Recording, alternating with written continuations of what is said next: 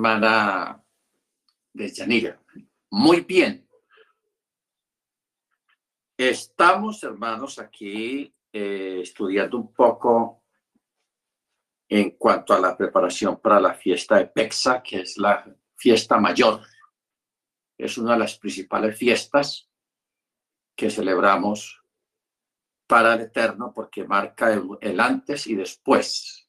Usted sabe que en los libros, los periodistas, cuando alguien habla de historia, siempre habla de antes de Machía o, antes de Cristo o después de Cristo. O sea, la venida del Mesías eh, partió la historia en dos, antes y después.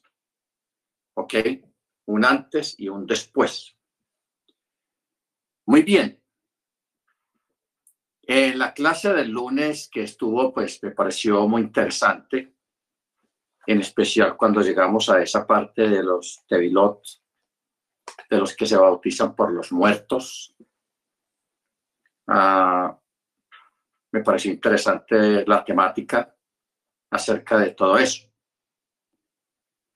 Lo que estamos mirando es, hermanos, eh, históricamente cómo era Pexac en la época del primer siglo y los cambios que hubieron eh, dentro de los judíos nominales y los judíos mesiánicos. Cuando hablamos de los judíos mesiánicos, estamos hablando de los judíos que tienen la fe, que creen en Machía, en, en Yeshua como Machía. ¿Ok? Ya luego, pues nosotros también tenemos ese mismo nombre mesiánicos porque creemos en el Mesías. No en el Jesús católico ni en el Jesús cristiano, sino en Yeshua, sino en Yeshua el Mesías. ¿Ok? Entonces es importante que nosotros tengamos conocimiento acerca de estos detalles. Y hoy vamos a mirar otros detalles, porque realmente sí hubo unos cambios, especialmente en el mundo judío nominal. O sea, los judíos nominales son los judíos que no creen en el Mesías, en Yeshua como Machía, y están ahí. bueno, cuando Pablo allá en Primera de Corintios 5, 7, emplea un término griego que se llama eorte, que se traduce fiesta, lo cual se refiere propiamente a la fiesta de la Pascua. Dice el diccionario exegético del, del Brihadacha que en las escrituras del Brihadacha, o sea, en el Nuevo Testamento, la palabra Pexa o Pascua se haya escrita 25 veces y que en todos los versículos de los evangelios sinópticos, o sea, Marcos, Lucas y Juan, hace referencia a la fiesta de Pexa. Si analizamos atentamente la declaración que hace Pablo, cuando dice, Machía, nuestra Pascua ya ha sido sacrificado, celebremos entonces la fiesta con panes no fermentados de sinceridad y de verdad. Comprendemos, hermanos, que se está refiriendo a la fiesta de Pexa. Entonces, lo que llama la atención es acá, eh, cuando dice, celebremos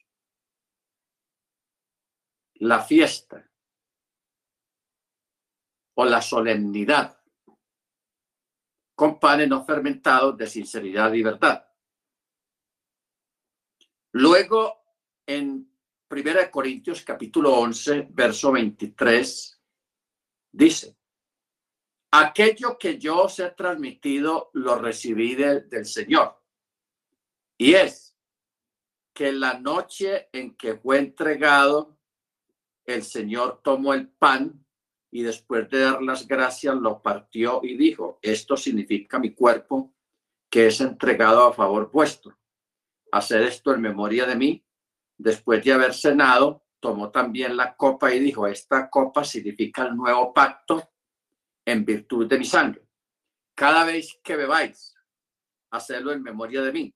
De manera que cada vez que coméis el pan y bebéis la copa, estáis recordando la muerte y la resurrección de Yeshua hasta que él venga.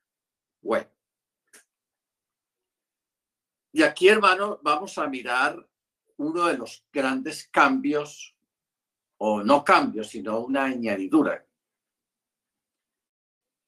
Eh, los judíos generalmente pues celebran su Pesach en la fecha que es en el 14 de Nixan, ¿ok?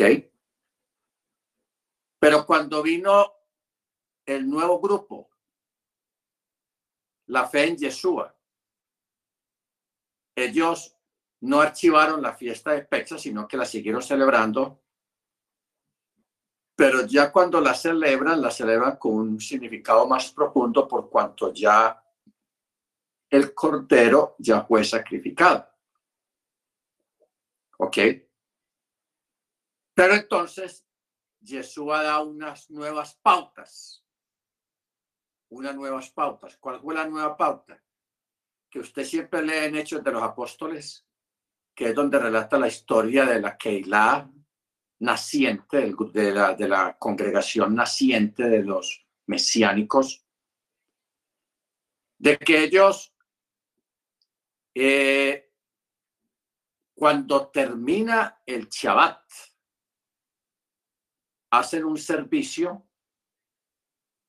que ese servicio se llama el partimiento del pan. ¿Ok? Pero ya ese servicio se hacía cada ocho días, o sea, cada siete días en cada Shabbat. Y ahí es que nace lo que se llama la cena dominis, la cena dominical. Que eso, cuando viene el cristianismo, cuando viene el catolicismo, ya lo pasa para el día domingo en el día. Usted sabe que el domingo en el calendario hebreo, el primer día de la semana en el calendario hebreo comienza el sábado al atardecer.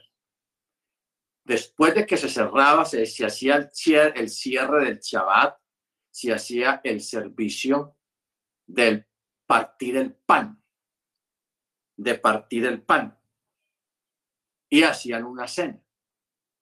¿Ok? Entonces Yeshua dice que cada vez por eso dijo, esta copa significa el nuevo pacto en virtud de mi sangre. Cada vez que la bebáis, hacedlo en memoria de mí. De manera que cada vez que comáis el pan y bebáis la copa, estáis recordando la muerte y la resurrección de Yeshua hasta que él venga. ¿Ok? Entonces lo que se añadió fue la cena dominical así lo, así lo llamaban inicialmente, la cena dominical, que ya luego el catolicismo lo pasa para el día domingo y por eso es que quedó incrustado en la cultura y en la tradición lo que es la misa del domingo. Y en la iglesia cristiana lo que es la escuela dominical del domingo. ¿Ok? Del domingo. Por eso es que eh, nosotros que todavía no hemos adquirido esta parte, esta costumbre de hacer un servicio en el día de Shabbat después de la caída del sol, o sea, cuando se cierra el Shabbat. ¿Ok? Entonces, muchas comunidades, hermanos, porque todo aquí vamos a establecer una diferencia. Los, las comunidades judías que no tienen la fe en Yeshua ellos celebran servicio de Shabbat durante el Shabbat en el día, o sea, el sábado en el día, en el horario que sea, no hay problema con eso. Yo ya conocí eh, sinagogas o comunidades que celebraban el Shabbat, unas a las nueve de la mañana, otros a las diez, otros a las once, otros a la una, otros a las dos, otros a las tres. Cualquier horario lo escogían con toda libertad. Pero este servicio es Shabbat, se llama servicio de Shabbat. Cuando entra el mesianismo, los, los, los creyentes en Yeshua, ellos inicialmente introdujeron el servicio pero a la caída del sol, cuando terminaba el Shabbat del mismo sábado. Ahí se hacía la cena de Shabbat. ¿Ok? Entonces eran dos cenas, la, cena de la apertura del Shabbat y la cena del cierre del Shabbat. Pero la, la congregación naciente comienza a, celebrar esto, eh, celebrando el sacrificio de, de Yeshua en el madero y su resurrección, porque es que Yeshua resucita en Shabbat. Él no resucitó el domingo, el, primer día de la semana, no señor. Él resucitó en Shabbat. Lo que ocurre es que la gente creía o cree que fue un domingo por cuanto fue un domingo que los creyentes, especialmente Miriam, que fueron a visitar la, la tumba, ellas fueron el primer día de la semana a la madrugada.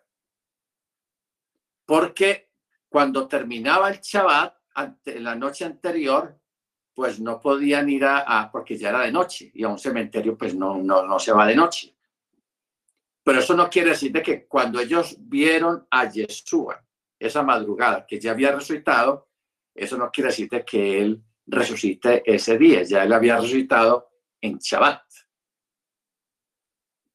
es muy importante tener en cuenta este, este detalle.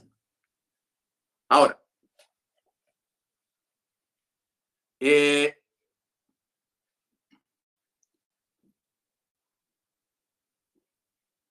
cuando vamos un poco a la historia,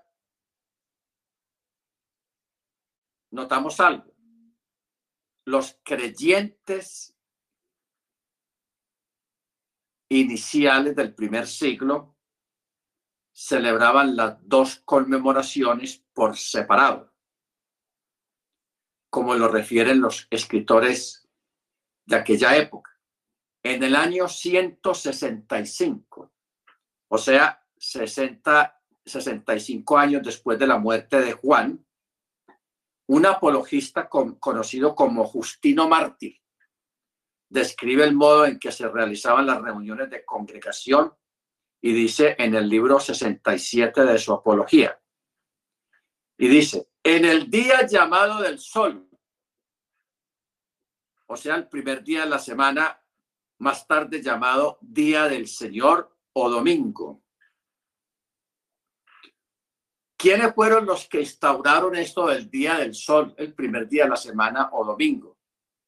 Esta costumbre del día del sol ya venía desde antes de Machía, porque esta es una, eh, este, el, llamado día del sol viene de Roma y también viene de, de los griegos, pero especialmente de Roma. Porque los romanos y parte de los griegos, ellos adoraban el sol, el astro, adoraban el sol. Entonces ellos en su cultura tradicional escogieron como el primer día de la semana, el día domingo, como el dominis, o sea, e, el, día del sol, día del sol. Entonces, en honor, pues hacían, celebraban el día, el primer día de la semana como el día del sol en honor a la divinidad que ellos tenían en referencia al sol. Entonces ellos adoraban el sol. Por eso es que en inglés eh, se dice en, en inglés el día del sol, se dice Sunday, que son dos palabras en una. Sun es sol, day es día, o sea, día del sol. Así se dice en inglés Sunday, día del sol. ¿Ok? Por eso, hermanos, es que los discípulos, y por eso es que Yeshua no resucita el primer día de la semana, resucita en Shabbat, el día séptimo, para no quedar incrustado con el asunto del día del sol. ¿Ok? Entonces los creyentes empezaron a reunirse a, participar del partimiento del pan. Por eso hay historias, escritos históricos acerca de, de estos momentos. Por ejemplo, eh, los creyentes que habitan en las ciudades o en los campos se reúnen en un mismo lugar y se leían las cartas de los apóstoles o las escrituras de los profetas mientras el tiempo lo permita.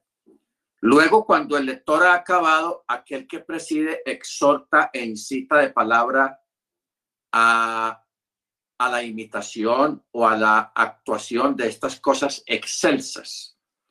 Después, todos nos levantamos y oramos y cuando terminamos de orar, se trae el pan y se trae el vino. Y el que preside alza, una oración de acción de gracias y todos concuerdan diciendo amén. Se distribuye entonces a cada uno un pedazo de pan, o sea, eso se llama el partimiento del pan, que eso está muy hecho en los hechos de los apóstoles, dice cuando se reunieron para partir el pan. ¿Ok? O sea, la partición del pan del Shabbat judío antiguo se le dio más profundidad porque es que Yeshua él lo hizo. En el ser de Pexa, él partió el pan. ¿Y qué dijo? Este es mi cuerpo, el cual es partido por vosotros. O sea, Yeshua es el cumplimiento de todo lo que se hizo durante todo el Antiguo Testamento. Él es el cumplimiento de todo el Antiguo Pacto. Por eso cuando él parte el pan, ya él, él, le da el significado a ese pan que se venía partiendo desde hace siglos, desde Mochi. Yo soy ese pan. Por eso es que Yeshua nace en Belén, y tenía que nacer en Belén. Si le hubiera nacido en otra parte, hubiéramos tenido problemas. Pero él nace en Belén, porque la palabra Belén eh, son dos palabras en una también que quiere decir Bet Lehem o Beit, que la palabra Bet o Beit es casa y Lehem del pan, porque, porque así es como se, se, llama lo que nosotros decimos Belén Bethlehem, que quiere decir casa del pan. ¿Por qué le decían casa del pan a, Belén? Porque allí estaban eh, los, los grandes panaderos donde se fabricaba el pan que se utilizaba en el templo. O sea, era famoso ese lugar por que allí se fabricaba mucho pan. Entonces, por eso Yeshua nace en Bethlehem, ¿Por qué? Porque Él es el pan y Él lo dijo. Yo soy el pan vivo que descendió del cielo. Por eso Él en el ser de Pexac, en, aquella cena de Pexac, Él toma el pan y Él lo parte. Y dice, este es mi cuerpo, el cual es partido por vosotros. Entonces, eh, se distribuye entonces a cada uno, después de que se parte el pan, el que preside, a cada uno le dan un pedacito. Hay algunas sinagogas, algunos lugares donde tiran el pan. O sea, tienen la costumbre de, que el, el, que preside, el que partió el pan, hizo la oración, él mismo parte el pedacito y se lo tira al uno, se lo tira al otro, y todos bregan a cogerlo a que no se caiga en el piso son tradiciones. Yo lo, yo lo estuve haciendo por algún tiempo allá en Miami y me pareció interesante hacerlo. Aquí todavía no, no lo hemos hecho de, tirar el pan para, que, para evitar pues que alguien lo deje caer al piso. ¿Ok? Ahora, esta descripción concuerda con las palabras de Lucas, o sea, en Hechos de los Apóstoles, donde él dice, después de los días de los ácimos, o sea, de los panes sin levadura. O sea, la, la fiesta de Pexa tiene muchas connotaciones. Generalmente se les llama ácimos, o sea, pan sin levadura o las hierbas amargas. Dice, nos embarcamos en Filipos y al cabo de cinco días nos unimos a ellos, o sea, a los discípulos que se habían adelantado y les estaban esperando en Troas. En Troas. Eh, luego estuvieron allí siete días y en el primer día de la semana, estando nosotros reunidos para el partimiento del pan. Pablo conversaba con ellos y como tenía que partir al día siguiente, prolongó la conversación hasta la medianoche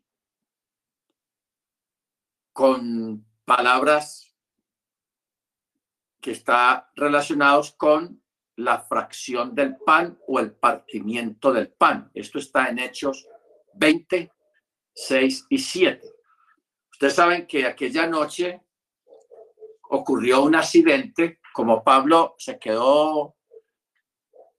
¿Cuál era esa noche? La noche después del Shabbat, del cierre del Shabbat.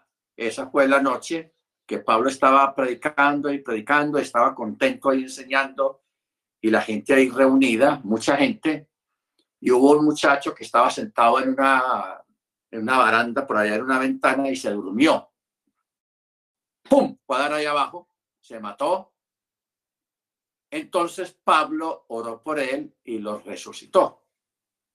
Este muchacho creo que se llamaba Eutico. A ver, Hechos 20,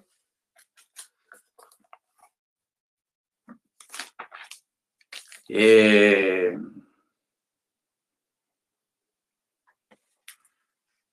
veinte dieciséis.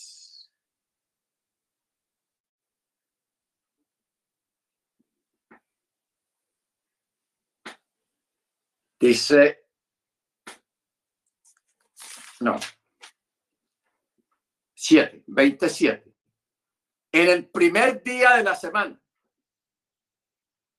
reunidos para partir el pan, Pablo les hablaba disponiéndose a salir al día siguiente, o sea, ah, sería al domingo, al, el domingo, pero en el día.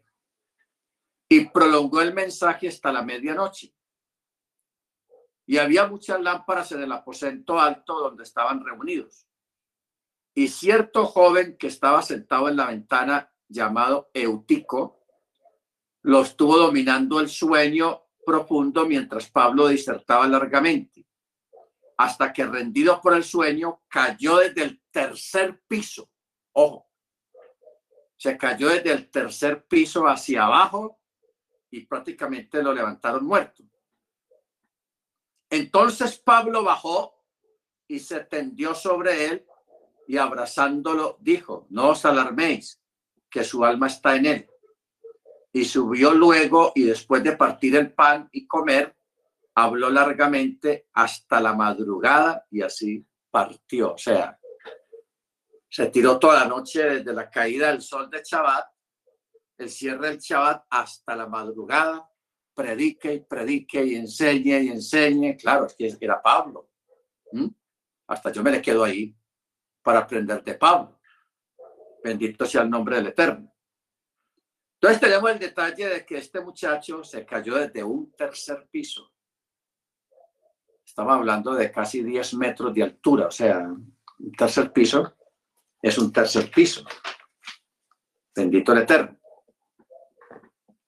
Pero quería hacer un comentario, hermanos, que llama la atención de la forma que había en esa época para resucitar un muerto.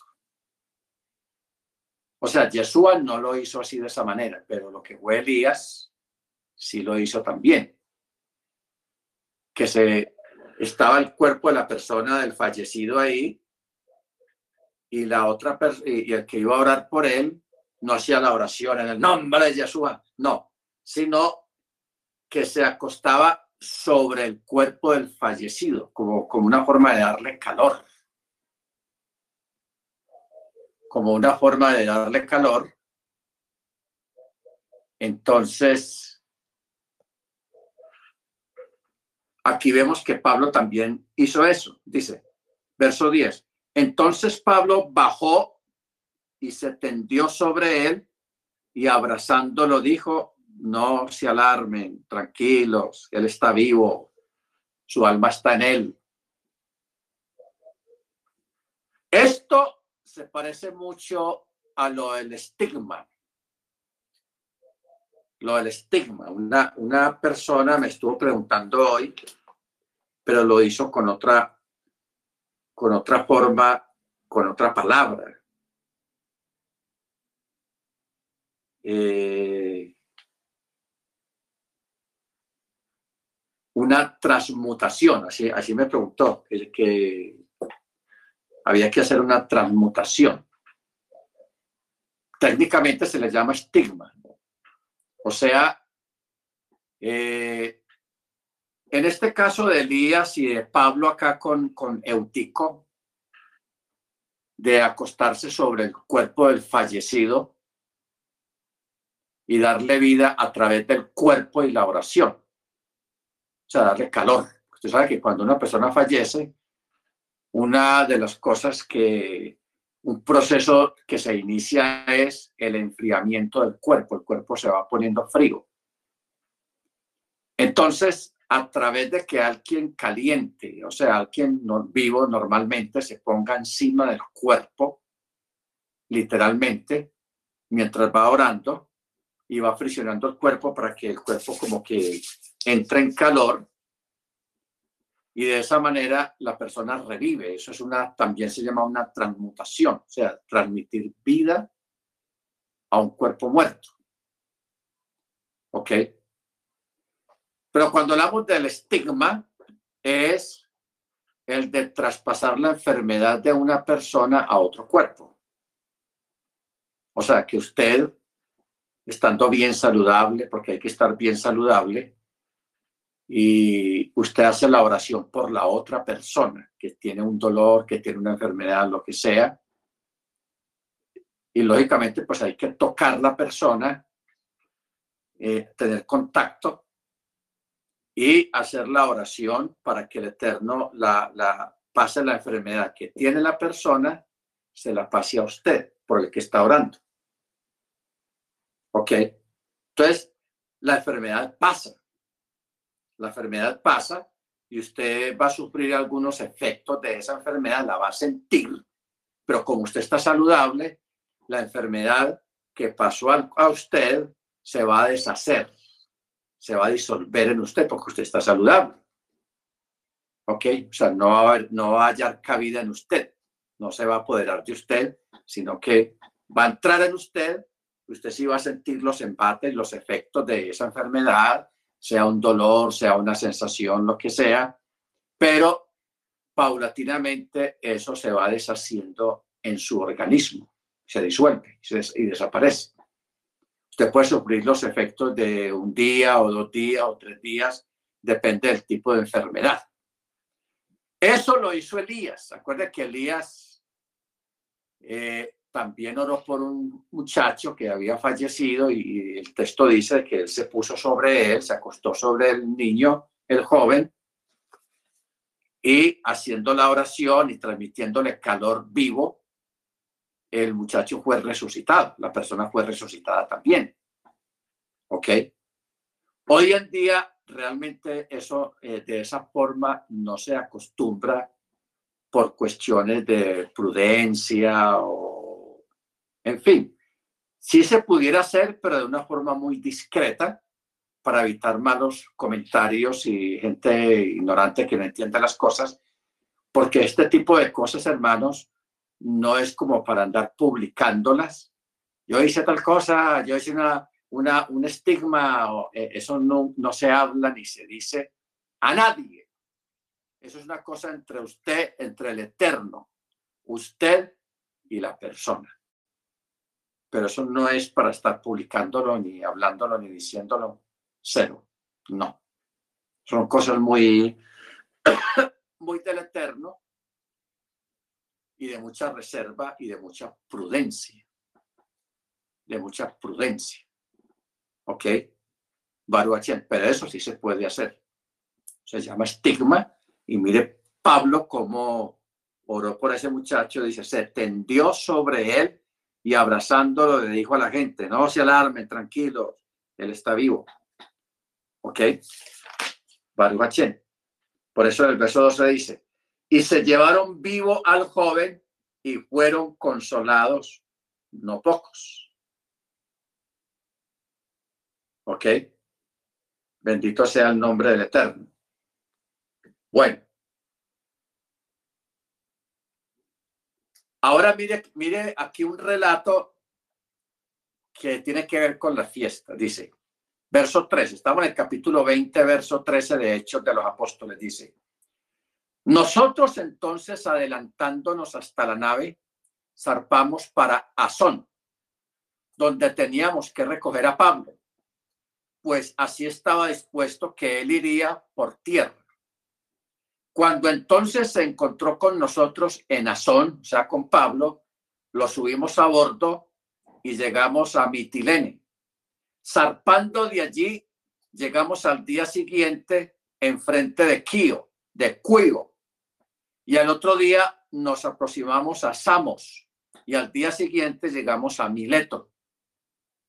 Y Pablo había decidido navegar sin hacer escala en Éfeso para no perder tiempo en Asia, pues se apresuraba a estar, de serle posible, el día de Chabuot, o sea, la fiesta de Pentecostés en Jerusalén. O sea, fue a dar una vuelta, fue a Azón, luego a Mitilene, luego a Quío, a Cuyo, luego a Samos, luego a Mileto, pasó por Éfeso, pero no se quedó allí y, siguió dando la vuelta para, porque quería celebrar la fiesta de Chabuot, o sea, de Pentecostés, en Jerusalén. O sea que Pablo se demoró en esa vuelta eh, más o menos 40 días. 40 y pico de días se demoró haciendo esa, esa, ese recorrido. Porque ustedes saben que de Pexac a Chabuot son 50 días. ¿Ok? Bendito sea el nombre del Eterno. Eso está interesante. Bueno. Ahora, Lucas alude a la celebración de la cena del, Eterno, lo mismo que Pablo cuando escribe de la siguiente manera. La copa de la bendición que nosotros bendecimos no es una participación en la sangre de Machía y el pan que nosotros partimos no es una comunión con el cuerpo de Machía, porque solo hay un pan y nosotros, siendo muchos, al participar todos de un mismo pan, hacemos todos parte de un mismo cuerpo. No sé si usted entendió lo que acabamos de leer aquí. Porque usted ve que cuando se parte el pan es un solo pan. ¿Ok? Se parte es un pan. Ustedes recuerdan que yo le había hablado la vez pasada porque había algunas comunidades que usaban dos panes. Y generalmente se usa es un solo pan. Claro, si una persona quiere usar los dos panes, no hay ningún problema. Pues eso no vamos a poner a pelear por eso. Pero basado en la escritura y en los relatos de esa época, no está hablando de dos panes, sino que siempre habla de un solo pan. Y claro, vamos a mirar ahora por qué habla solo de un solo pan. Dice, porque solo hay un pan y nosotros que somos muchos participamos todos de un mismo pan. Usted sabe que cuando se habemos un grupo en una reunión o en la Keilah y se, y se, se manda a hacer un pan grande, de un solo pan se le da, cada uno toma un pedacito, pero del mismo pan. Y todos participamos del mismo pan. ¿Por qué habla de, un solo pan? Porque dice, al participar todos de un mismo pan, hacemos todos parte de un mismo cuerpo, porque cuando participamos del partimiento del pan, que todos tomamos nuestro pedacito, estamos participando del cuerpo del Mesías. ¿Y quién es el cuerpo del Mesías? La congregación. Ok, mire usted lo, lo sagrado y lo importante que es el partimiento del pan. Y, que cada uno tome su pedacito del mismo pan. Del mismo pan. ¿Estamos? Vamos a mirar eso. Primera de Corintios 10. Estamos descubriendo, o sea, estamos entrando en estos estudios a los detalles que son muy importantes. 10, 16. Dice, la copa de bendición que bendecimos no es la comunión de la sangre del Mesías. Y el pan que partimos no es la comunión del cuerpo del Mesías, puesto que el pan es uno solo. Los muchos somos nosotros y así formamos un solo cuerpo porque todos participamos del único pan. Mirad Israel según la carne. No son partícipes del altar los que comen los sacrificios. ¿Qué digo pues? Que los sacrificados de los ídolos es algo o que un ídolo es algo. Antes digo que los que sacrifican a los demonios sacrifican y no a Elohim. Y no quiero que os, que os hagáis partícipes con los demonios, porque no podemos beber la copa de Yahweh y la copa de los demonios. No podéis participar de la mesa del Eterno y de la mesa de los demonios o provocaremos a celos al Eterno. ¿Acaso somos más fuertes que Él? Ok. Todas estas escenas confirman el hecho de que cada semana los discípulos de Yeshua celebraban la cena, la llamaban la cena del Señor.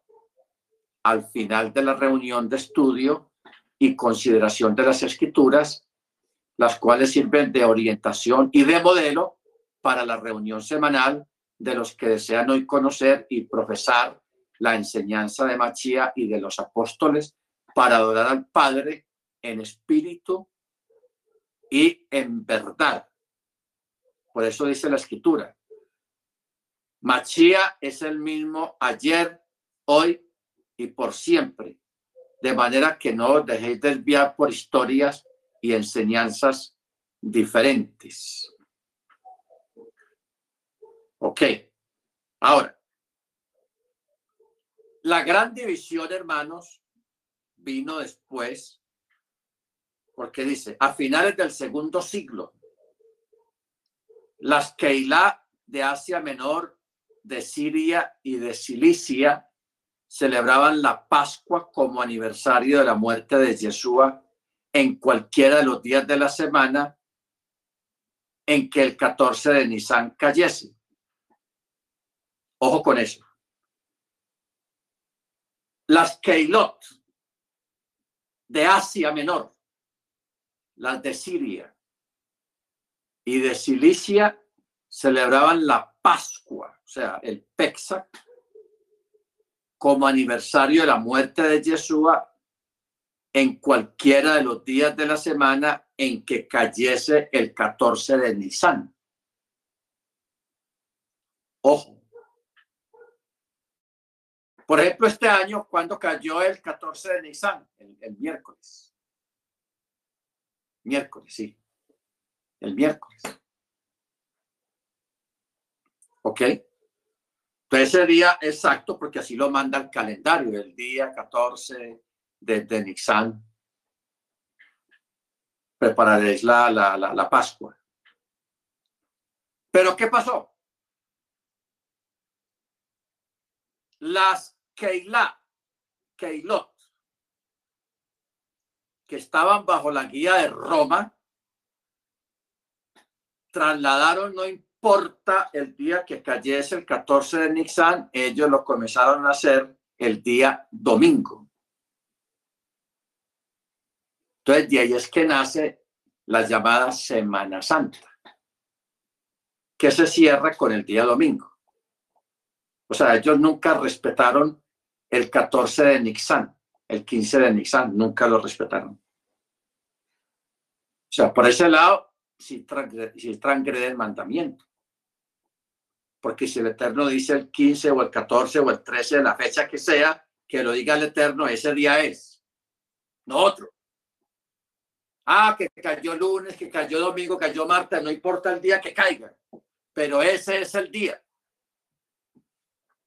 Ese es el día. O sea, cuando el ser humano comienza a altercar con el Eterno y a contradecir lo que él dice, poniendo otras fechas o trasladando las fechas para otro día, ya eso es una desobediencia, eso es una falta a la Torá y al mandamiento, pero en especial al Eterno. ¿Ok? En especial al Eterno. ¿Ok? Entonces de ahí es que todo se, se fue.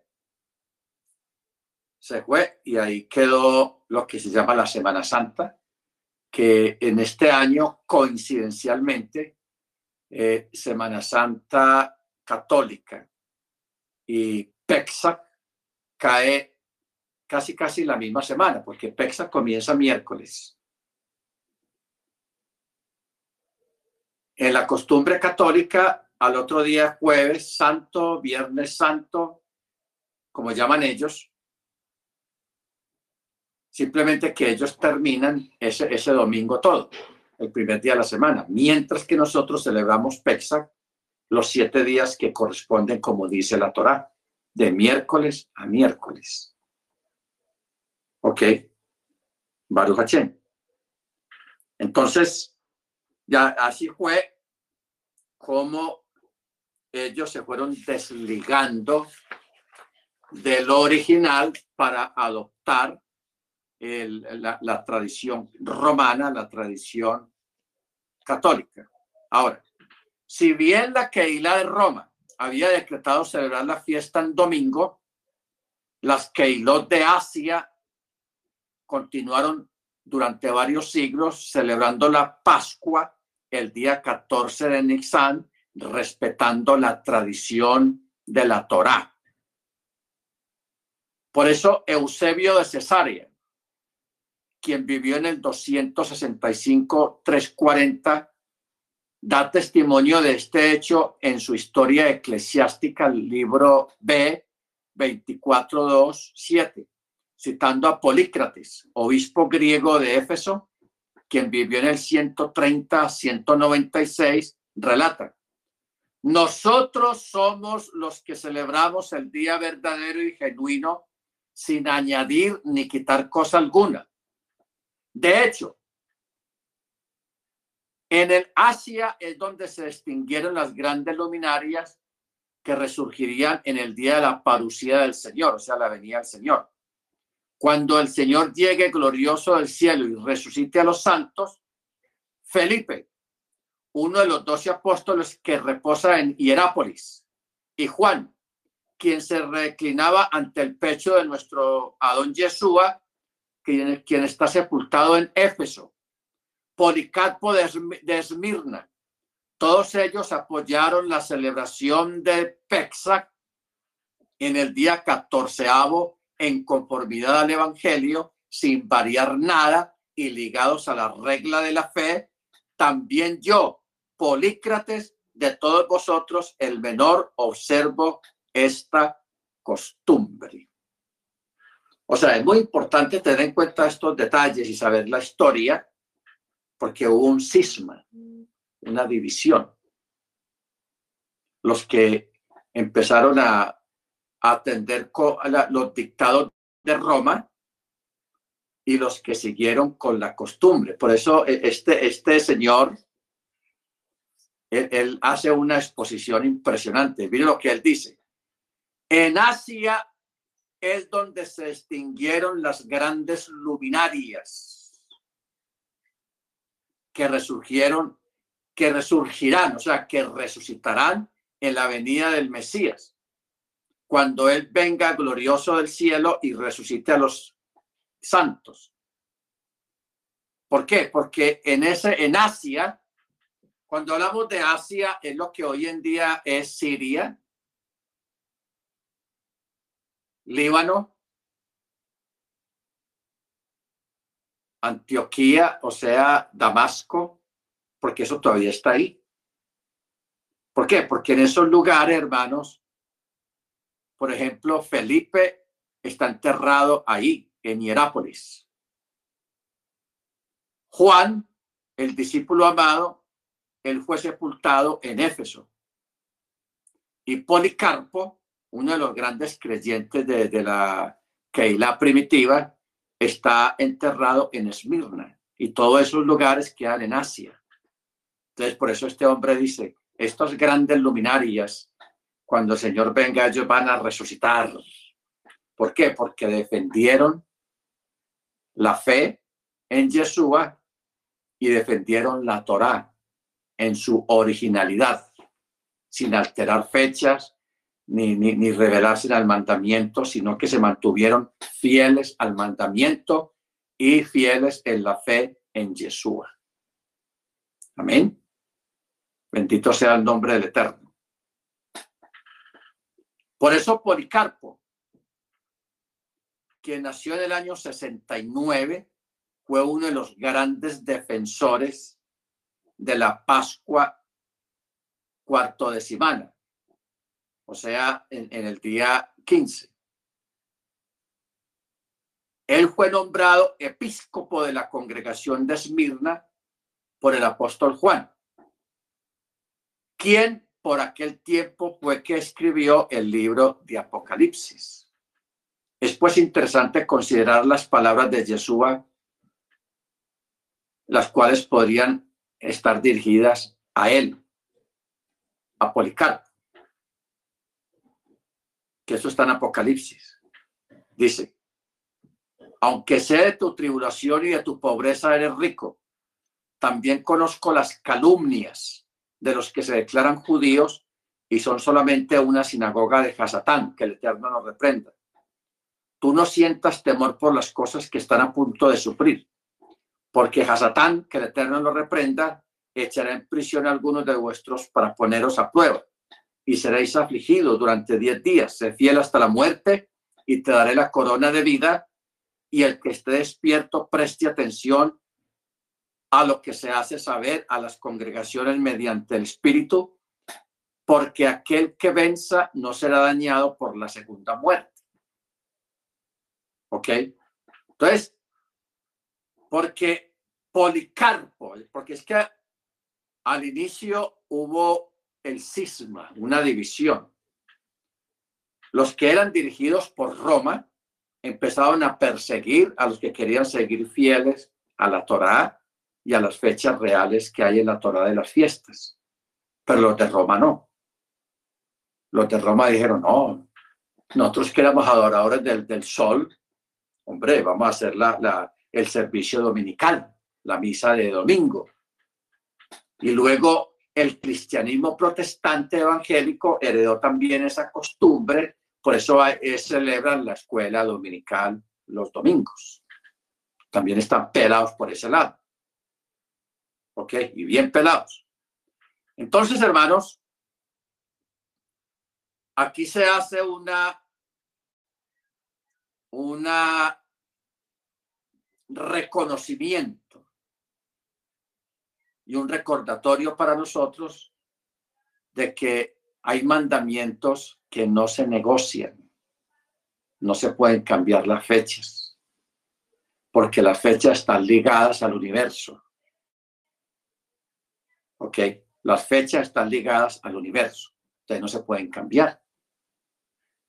Porque el que determina el solsticio de verano y de invierno y de otoño es el eterno sea, no, hay fuerza humana que diga, bueno, voy a adelantar el solsticio, voy a adelantar el, o, a, o a, o a mover la fecha.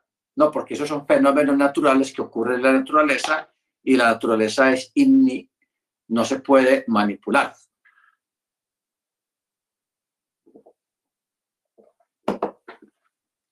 No se puede manipular. ¿Ok? Ahora,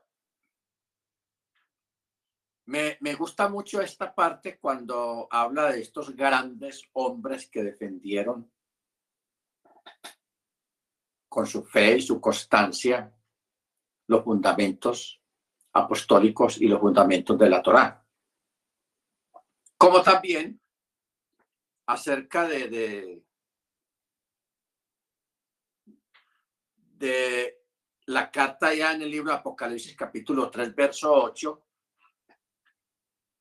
donde se cree que estaba dirigida a Policarpo, porque este hombre a él lo persiguieron, lo calumniaron. Por eso dice, aunque sé de tu tribulación y de tu pobreza, eres rico. También conozco las calumnias de los que se declaran ser creyentes o judíos y son solamente una sinagoga de Hasatán, que el Eterno lo reprenda. Porque cuando se quiere, hermanos, mantener la, la, sana doctrina, cuando se quiere mantener las costumbres, la Torá y las fechas en el momento y en el día que el Eterno lo mandó, que están consignadas en la Torá, lógicamente aquellos progresistas que tratan de cambiar las fechas, que tratan de cambiar las cosas, van a perseguir a los que tratan de mantenerse en la brecha. Lo van a calumniar, le van a inventar cuentos, le van a inventar historias. Entonces, el espíritu dice que aquellos que se creen judíos o creyentes y que a la final son solamente una sinagoga de Hasatán, que el Eterno los reprenda. O sea, cuando una comunidad se convierte en un chismorreo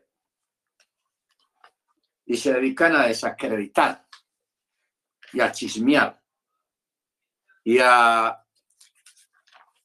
y a levantar calumnias y cuentos, que fulano dijo, que usted esto, que usted aquí, que usted allá, aunque esa gente guarde chaval, aunque esas personas eh, usen talit, usen tzitzit y celebren las fiestas, Yeshua por el Rúa dijo claramente, ellos no son una, sino que son una sinagoga de Hasatán.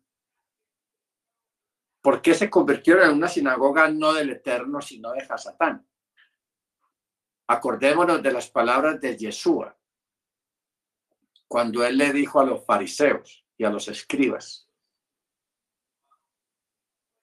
que ustedes no son creyentes del Eterno, sino que son sinagoga de Hasatán también, que el Eterno lo reprende. ¿Por qué? Porque aunque ellos decían externamente, somos hijos de Abraham, somos hijos de Elohim, y guardamos Shabbat, celebramos la fiesta, somos doctores de la ley. Aunque ellos externamente hacían eso y decían eso, pero entonces sus corazones no estaban bien. ¿Por qué? Porque el padre de ellos no era Abraham, ni era el Eterno, sino Hasatán. Por eso eh, Jesús les dijo, ustedes son hijos de vuestro padre, el diablo. Ay, ¿que por qué? Somos hijos de Abraham, ¿cómo le ocurre? Nos está faltando el respeto. ¿Por qué nos dice eso? Porque ustedes hacen las obras de él. ¿Y qué era? ¿Cuáles eran las obras de él? La calumnia, el desprecio a los pobres, no tenían misericordia de la gente, eran especialmente calumniadores, que eso, que esas mismas cosas las hicieron con el mismo Yeshua. Eso de contratar, de, sobornar a los guardias que que estaban eh, cuidando la tumba de Yeshua y le dijeron, vea, ahí tiene un billetico ahí, vea, ahí tiene una, una lanita ahí para que coma callado y si le preguntan alguna cosa, usted dice, no, vinieron unos discípulos de ese señor, un seguidor de él y se robaron el cuerpo, nos golpearon y se, y se robaron el cuerpo. O sea, obras malas, la calumnia, la estafa, todas esas cosas entonces, eso no los hace hijos del eterno, sino hijos del, malo, hijos de las tinieblas. Así guarden Shabbat, así usen Sitzit, Talit, Kippah, lo que sea, y se sepan las oraciones de memoria, pero no son del eterno. ¿Por qué? Por sus obras. O sea, no es tanto lo que nosotros digamos que somos, sino que, que, con nuestras propias acciones mostremos sin necesidad de decir lo que somos. Amén. Bendito sea el nombre del Eterno. Baruch Bueno, vamos a mirar, hermanos, algunas curiosidades a tener en cuenta para PEXA. O sea, yo les voy a, dar algunos tips para que, para que nosotros entendamos que lo importante que es Pexas. Cuando uno mira la literatura israelita, la literatura judía, que yo tengo aquí un poquito, uno se da cuenta todo el contenido y la literatura que se creó en Pexa, para Pexa. Por ejemplo, hay algunas comunidades que tienen una vajilla que solamente la usan en Pexa. El resto del año la guardan, está guardadita. O sea que en este momento en esas comunidades están desempolvando, sacando de la caja esa vajilla que solamente la usan en Pexa. Cuando termina Pexa, lavan todo bien, lo guardan otra vez hasta el otro año o compran otra vajilla la van renovando. Entonces dice, no es necesario sustituir toda la vajilla para Pexac, como platos de losa que son absorbentes, si deben ser reemplazados durante la festividad. Platos, vajilla de vidrio, pirex y otros materiales no absorbentes pueden ser sumergidos en agua caliente bien fregados y luego apartados por 24 horas en un procedimiento que se le llama catcher, o sea, kashrut. Lo mismo es válido para utensilios de comida, como los cuchillos, los tenedores, las cucharas que son de metal, pueden ser cacherizados, pero utensilios de madera o porcelana no, porque se les puede entraer todas las partículas de hametz, o sea, leudo. ¿Qué significa esto, hermanos? Que así como nosotros hacemos tevilá en preparación para la fiesta, en muchas comunidades también se le hace, se cacheriza algunos objetos que se van a usar para pexa, excepto eh, cosas de madera o de porcelana, porque la madera absorbe. Toda que la madera pues no está, no es vidrio, ni es metal, entonces puede absorber eh, cosas leudadas. Las, las puede tener ahí aunque se haya lavado. Entonces, estas comunidades tienen la costumbre de cacherizar todas, la mayoría de las cosas que usan para Pexi, especialmente lo que son los platos donde se va a comer, las copas, eh, la mesa donde se va a cenar también se cacheriza. ¿Cómo se cacheriza la mesa? Ya les voy a explicar. Se pone a hervir agua con un tantico de sal se pone a hervir.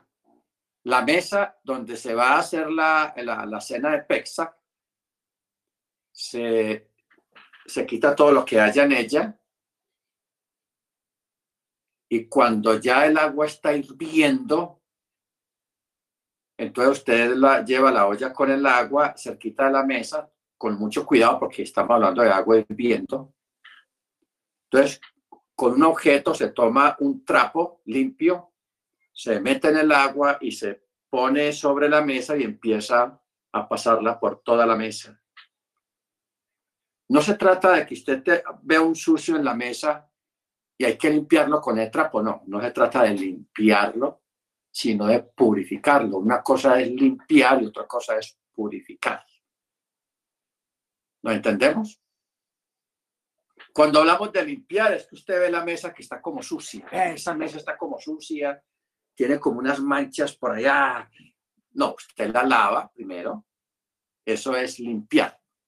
Pero cacherizar es diferente. Cacherizar es santificar y purificar un objeto para un uso sagrado. ¿Estamos? Ahora sí lo entendemos. Para un uso sagrado. Por eso existe la costumbre de cacherizar los platos, la vajilla, los tenedores, los cuchillos, las cucharas, los vasos que se van a usar para para la cena de Pesach. ¿Por qué? Porque se son elementos, objetos que se van a, a consagrar porque van a ser usados en la fiesta. ¿Ok? Van a ser usados en la fiesta. Entonces, al, limpiarlo, hacerle esa operación con el agua hervida con sal, y se, y se pasa por toda la mesa en la superficie, en los bordos y también en las patas de la mesa, se pasa el trapo este con agua hirviendo con un poquito de sal. Eso es cacherizar la mesa. ¿Ok?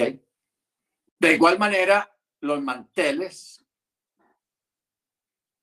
cuando usted ya los ha lavado, y están secos, usted los va a sumergir en agua.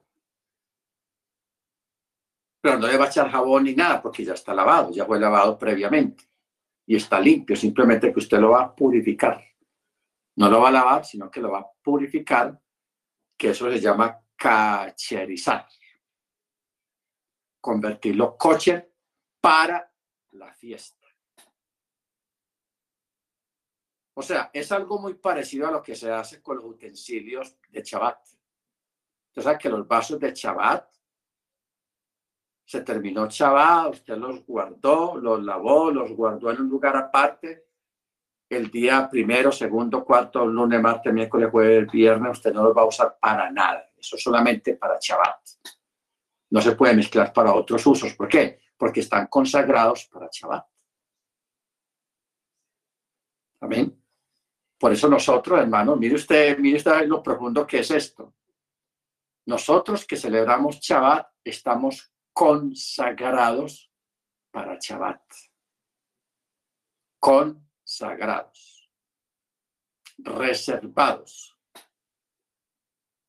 para ser santificados a través de la obediencia al mandamiento. Acuerde las palabras que siempre decimos. Nosotros no guardamos Shabbat es el Shabbat el que nos guarda a nosotros.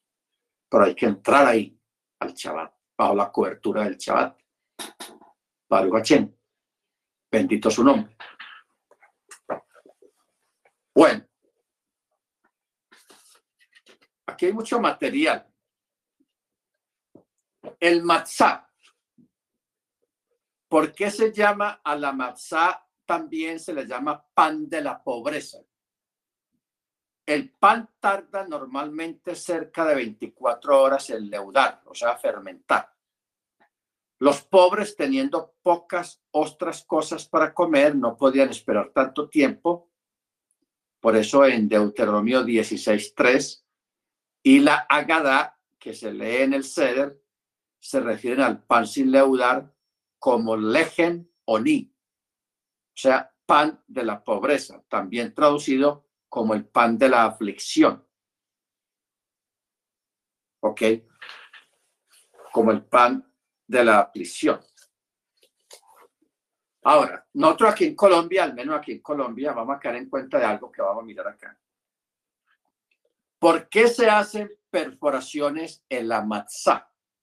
O sea, en el pan sin levadura que se come en Pexa, que se le hacen unos huequitos. Se hacen perforaciones inmediatamente antes de que la masa estirada se coloque en el horno. Estas permiten la salida de aire y retardan así la fermentación. Las perforaciones también evitan que la masa suba o se hinche mientras es horneada. Perdón, voy a traer algo para mostrar.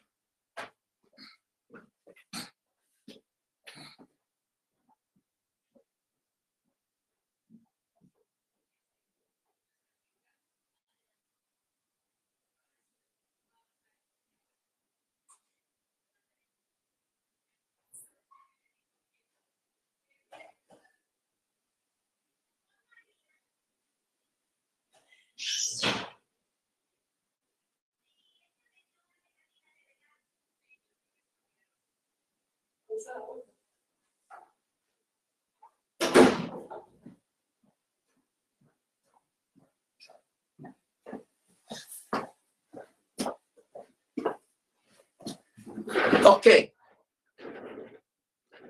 Aquí en Colombia y en Estados Unidos también, no sé, en México, está esta galleta. Aquí se llama Galletas Noel, es la marca de aquí. Esto tiene orificios.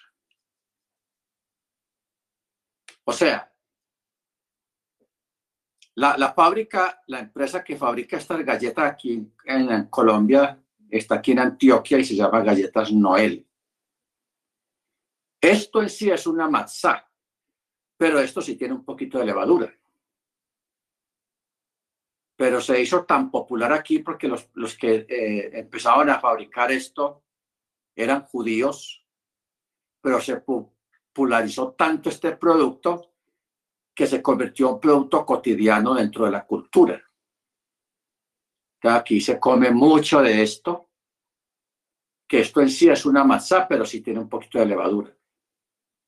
Pero lo quería mostrar por los huequitos, porque el matzá original que se compra en las judaicas también tienen los huequitos.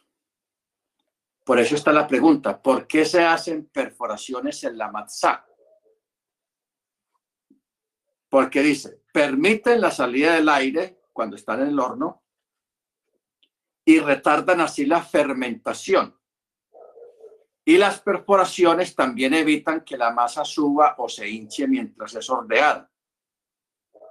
En los tiempos antiguos, se solían hacer perforaciones con diseños artísticos en la matzá, costumbre que posteriormente fue prohibida porque realizarlas tardaba mucho tiempo, lo que aumentaba la posibilidad de la fermentación. ¿Ok? Eh, hubo una discusión en, en el siglo pasado porque esto siempre se hacía a mano pero como todo comenzó a, industrializarse, ya hoy en día esto lo hacen con una máquina, pero hubo una discusión muy brava por muchos años, porque mucha gente no estaba de acuerdo en que se hicieran máquinas. Eso fue, por eso dice, ¿por qué existía la oposición al uso de matzó hechas a máquina? Hubo un tiempo en que los judíos rechazaron la matzá lo hacía una máquina, lo procesaba una máquina.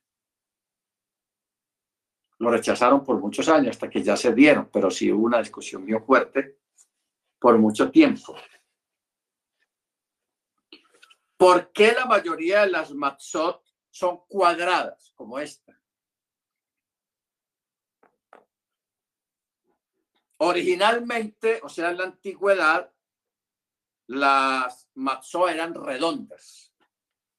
En el año 1875 se inventó en Inglaterra una máquina que fabricaba las matzot cuadradas y que posteriormente fue introducida en los Estados Unidos. Entonces, algunos rabinos exigieron que para satisfacer al público que estaba acostumbrado a la masa redonda, se recortaran las puntas de la matzá cuadrada. Este proceso de redondear la matzá, sin embargo, prolongaba el proceso de preparación y podía permitir un comienzo de la fermentación. Entonces, ¿qué hicieron los rabinos? Dijeron, vea, vamos a cortarle una puntica, otra puntica, otra puntica y otra puntica, como para que diera algo así redondeado. Porque no, no necesariamente tenía que ser un círculo perfecto, pero sí tenía un diseño algo redondeado. Todavía se pueden conseguir ese tipo de matzot. Si usted, hermana, sabe hacerlo, averigüe por internet y aprenda a hacerlo para que haga usted misma su matzah para este Pexac. Porque es que hacer un pan necesita algo de experiencia. O sea, con levadura se necesita algo de experiencia y aprender a hacer las medidas. Pero como esto no tiene levadura, el matzá no va a tener levadura, sino solamente la harina, entonces queda más fácil de hacer. Y si usted misma lo hace, ya sabe que antes de meterlo al horno, le hace las perforaciones, le hace los huequitos. Y ese será un matzot antiguo, original. Bendito sea el nombre del Eterno. No obligatoriamente tiene que ser cuadrado, no. No. Bueno. Eh,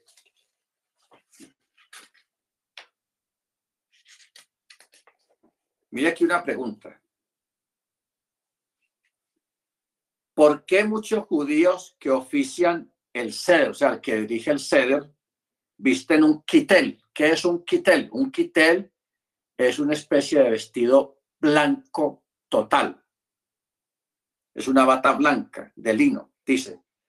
La larga bata blanca, generalmente de lino, que se denomina quitel, es el mismo tipo de vestimenta que se usa en los servicios de Rosa Chaná y Yom Kippur, que todos se visten de blanco es también el atuendo o mortaja con que se entierra una persona y que viste el novio también bajo el dosel nupcial.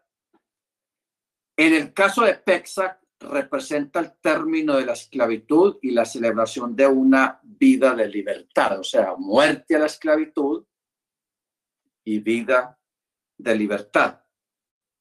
En la literatura postalmúdica, el nombre usado para el quital, para el quitel es sarguinos.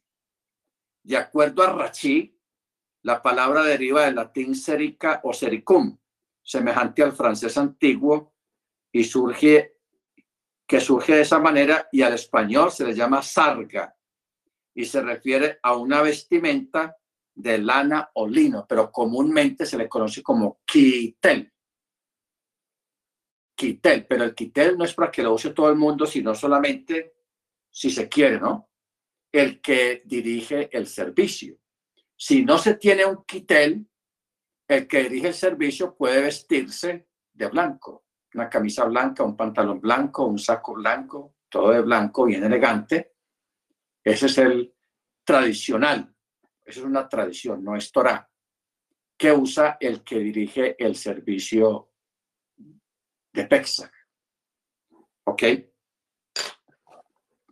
Bendito sea el nombre de Eterno. A ver, ¿quién tiene alguna pregunta, hermanos?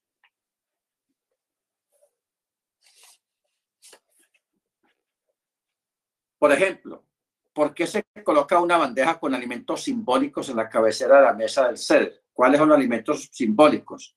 El maror, el carpaz, el jaseret, el jaroset, el roa y la beizá. El maror son las hierbas amargas. El carpaz, una verdura. El jaceret, otra verdura más amarga. El jaroset es una mezcla de un puré de manzana y nueces. El roa es un hueso de ave asado, o sea, quemado. pero que no se vaya a partir. Perdón.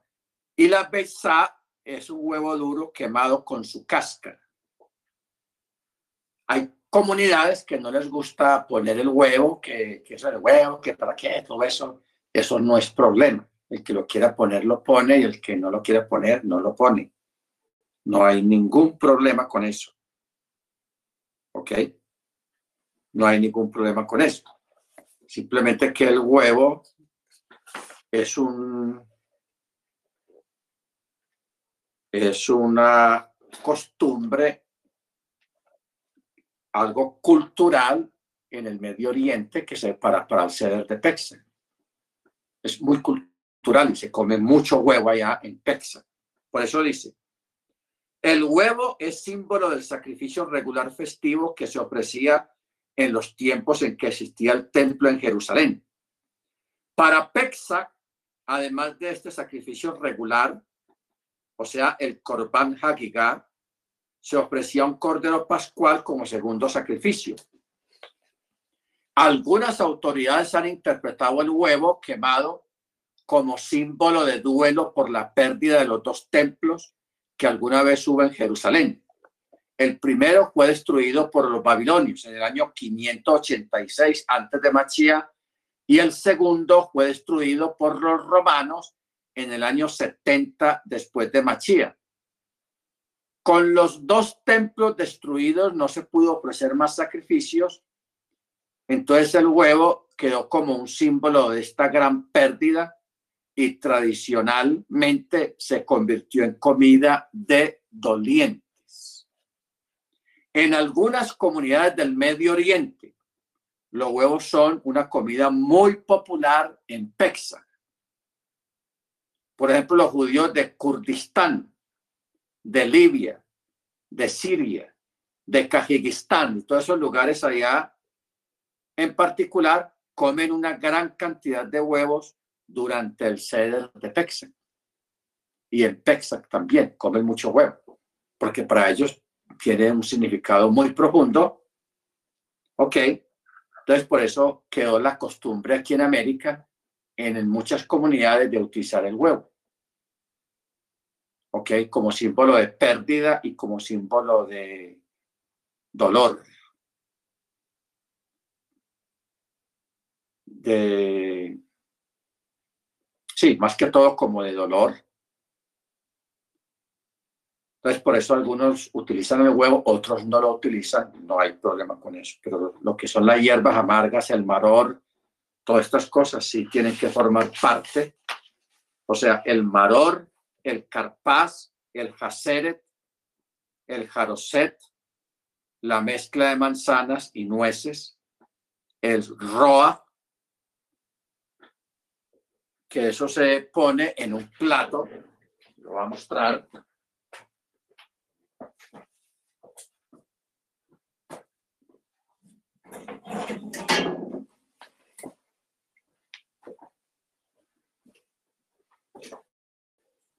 Hay muchos tipos de platos. Unos son hechos de plata, otros de oro, otros de metal y lo que sea. Todo depende. Pero este es un plato de, que se usa para para Pexa. ¿Ok? Es un plato así con... Otros tienen las fotografías de cada, cada cosa que se pone en cada lugar. Eh, todo depende de lo que uno pueda conseguir para... Pero ahí está Jaroset, el Maror. Eh, todo está ahí. ¿Ok? Bendito sea el nombre del Eterno. Bueno, a ver quién tiene, quién quiere aportar algo o quién quiere preguntar algo, que ya vamos a terminar.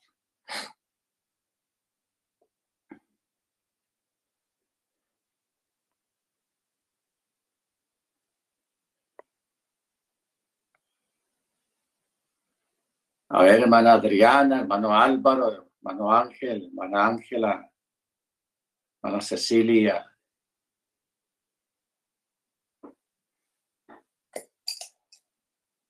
quien quiere aportar algo más.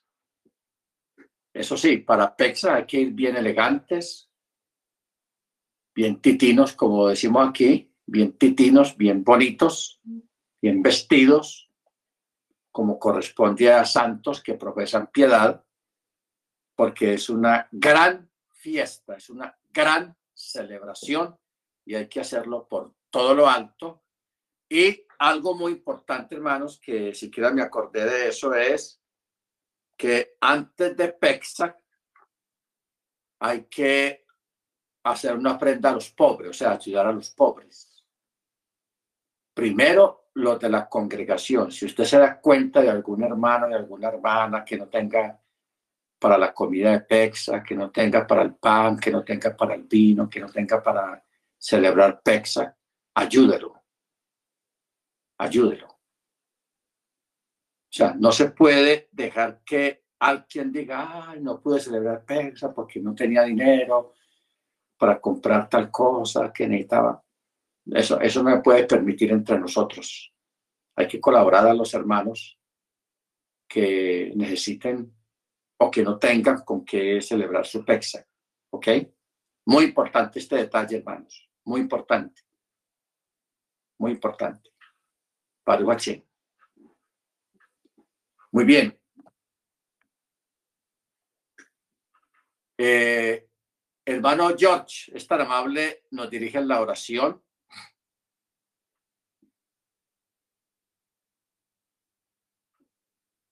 Hermano George. Con gusto, Pastor. Bien, pues, hermano. Gracias. Soberano eterno Rey de Israel, te agradecemos, te alabamos y te bendecimos, Padre, porque eres grande y maravilloso con tu pueblo, con nosotros como tus hijos, que nos cuidas, que nos das lo necesario y justo para vivir. Gracias por estos mensajes que tú das al pastor Loaiza para que compartas con tu pueblo. Bendícelo, guárdalo en el hueco de tu mano, guarda su familia y guarda a tus hijos a lo largo y ancho de esta tierra. Si entre tu pueblo, Padre amado, hay algún enfermo, por amor a tu nombre, salva, sánalo para que se sepa de aquel Elohim que nosotros servimos, amamos y respetamos, es un Elohim vivo, lleno de amor, de gracia y de misericordia. Gracias, Padre eterno, porque eres grande y maravilloso. Te pedimos que nos guardes en el hueco de tu mano en esta noche y que nos des una noche en chalón a cada uno de nuestros hermanos que se han congregado para estudiar tu palabra a través de estos medios. En Yeshua HaMashiach, te damos gracias y esperamos estas bendiciones. Amén y amén. Amén. Yo les quería recomendar este libro que lo pudieran conseguir, el libro judío del por qué. Puras preguntas y respuestas sencillas. Preguntas de por qué esto, por qué aquí, por qué allá, por qué allá, de toda la fiesta, desde el chabá, de todo lo que se hace. ¿Por qué? ¿Por qué? ¿Por qué? ¿Por qué? Entonces, hay dos ediciones. Yo tengo esta, pero muy interesante. El libro de los por qué, o sea, el libro de las preguntas. Muy bien, hermanos. Nos vemos el viernes mediante el cielo ya este fin de semana yo creo que ya hay que empezar a limpiar la casa, a sacar la levadura, a recoger todo lo que hay que recoger, a preparar todo, porque ya el miércoles ya todo tiene que estar listo para la gran fiesta y nuestra casa lista y nuestro corazón listo para la fiesta de Pexa. Desde ya les decimos, Haxame a Pexa. Laila todo para todos, hermanos.